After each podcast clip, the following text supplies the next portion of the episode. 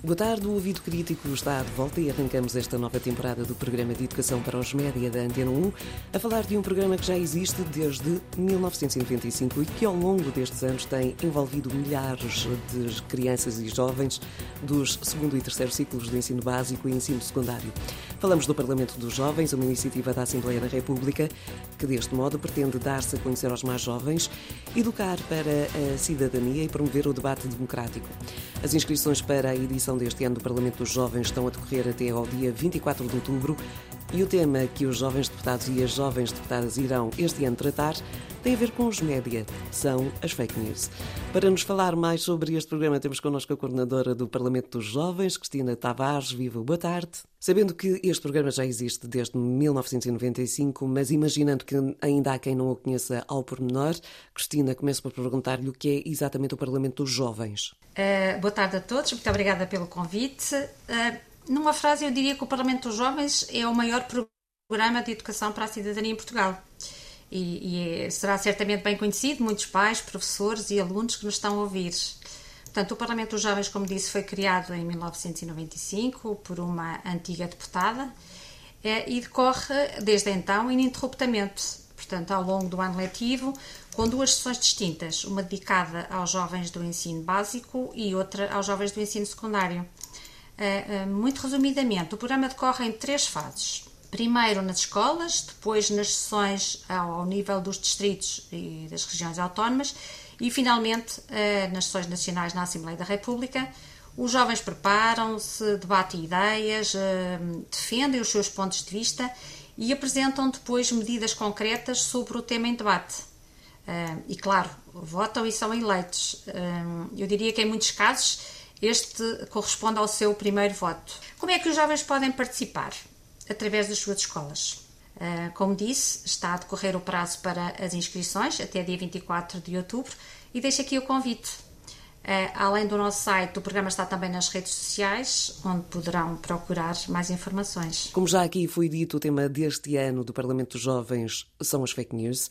Uh, percebemos que é um tema que nos preocupa a nós, mas a questão é: preocupa também os jovens? Uh, como compreende, a escolha do tema que estará em debate em cada edição é extremamente importante. Um tema mais entusiasmante uh, vai gerar, naturalmente, uma maior adesão das escolas e, e depois também um maior envolvimento dos jovens.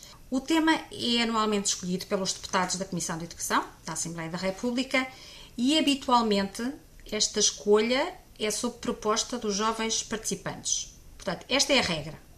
Por exemplo, na edição passada discutiu-se o tema da violência doméstica e no namoro, em resultado das sugestões dos jovens. Há dois anos, eh, uma larga maioria de jovens propôs o tema das alterações climáticas e foi precisamente esse o tema que esteve em debate. Mas há exceções. Por exemplo, em 2016, eh, no ano em que se celebraram os 40 anos da Constituição da República Portuguesa, a Assembleia lançou um desafio aos jovens que era o de explorarem a nossa Constituição e de apresentarem uh, ideias, propostas concretas para uh, mudar algum aspecto da Constituição.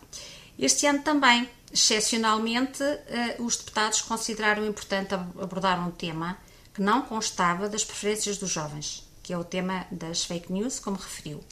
Consideraram que é um tema de grande atualidade. Aliás, a julgar pelo feedback que temos tido de professores e de jovens, que um, será um tema que gerará uma discussão viva e esperamos que frutífera, não apenas em termos de propostas concretas, mas também do conhecimento que os jovens podem adquirir sobre esta matéria.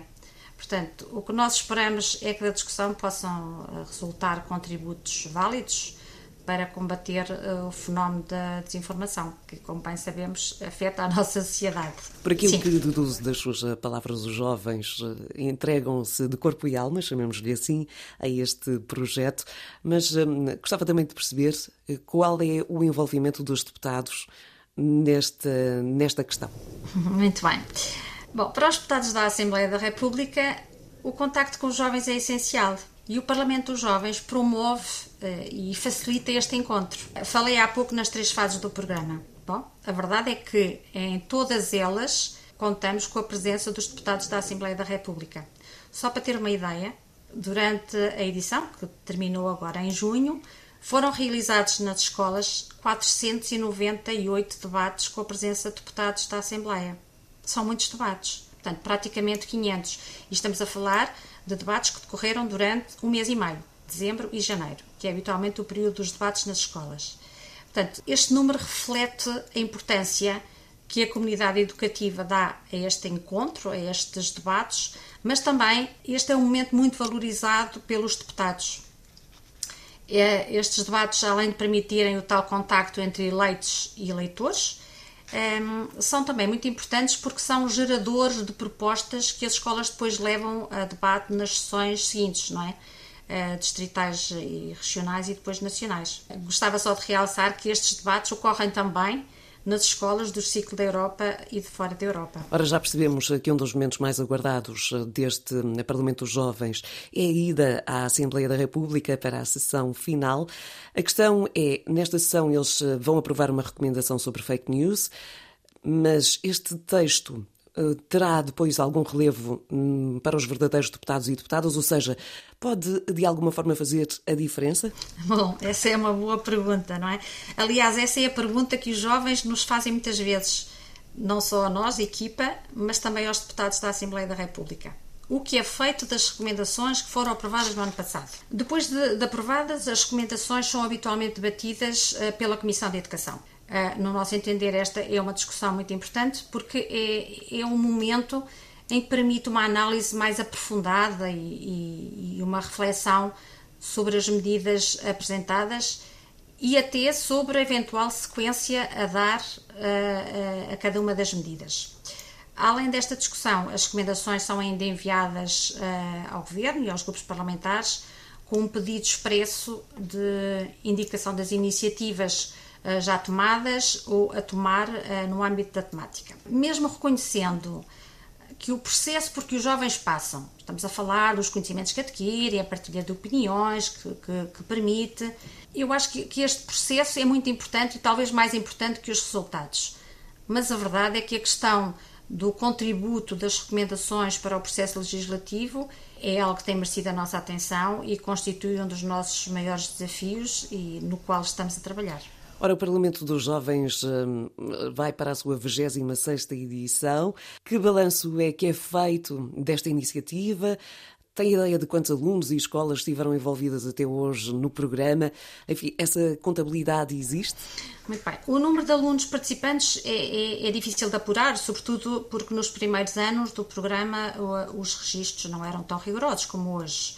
Mas uma coisa é certa: são milhares uh, de jovens que participam anualmente.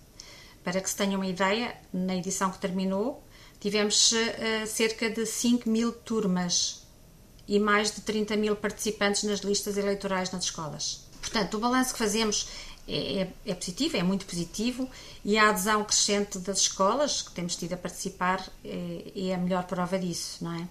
Nós passámos de 125 escolas uh, inscritas em 2001 para mais de mil na última edição eu gostava de dizer que o mais importante que os números é o entusiasmo, é o empenho dos jovens na defesa das suas opiniões, que observamos ano após ano, e, e os, os, testemunhos que nos chegam são de facto uh, muito, muito gratificantes. Gostava de realçar que a Assembleia não faz este programa sozinha. Portanto, contamos com os nossos parceiros, no contacto direto com as escolas e também com os professores quem, quem me conhece sabe que eu gosto de os chamar dos nossos maiores aliados. Gostava, aliás, de deixar uma palavra de gratidão a eles, aos professores que nos estão a ouvir, pelo seu trabalho e pelo empenho. Eles, tal como nós, eh, reconhecem a importância da participação democrática para um amanhã melhor para todos.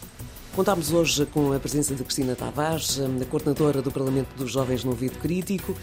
Muito obrigada, Cristina. Eu é que agradeço. Muito obrigada pela oportunidade. Se é professor ou aluno de uma escola do segundo e terceiro ciclos do ensino básico ou do ensino secundário e tem interesse em participar na edição deste ano do Parlamento dos Jovens, saiba que encontra toda a informação disponível no site jovens.parlamento.pt.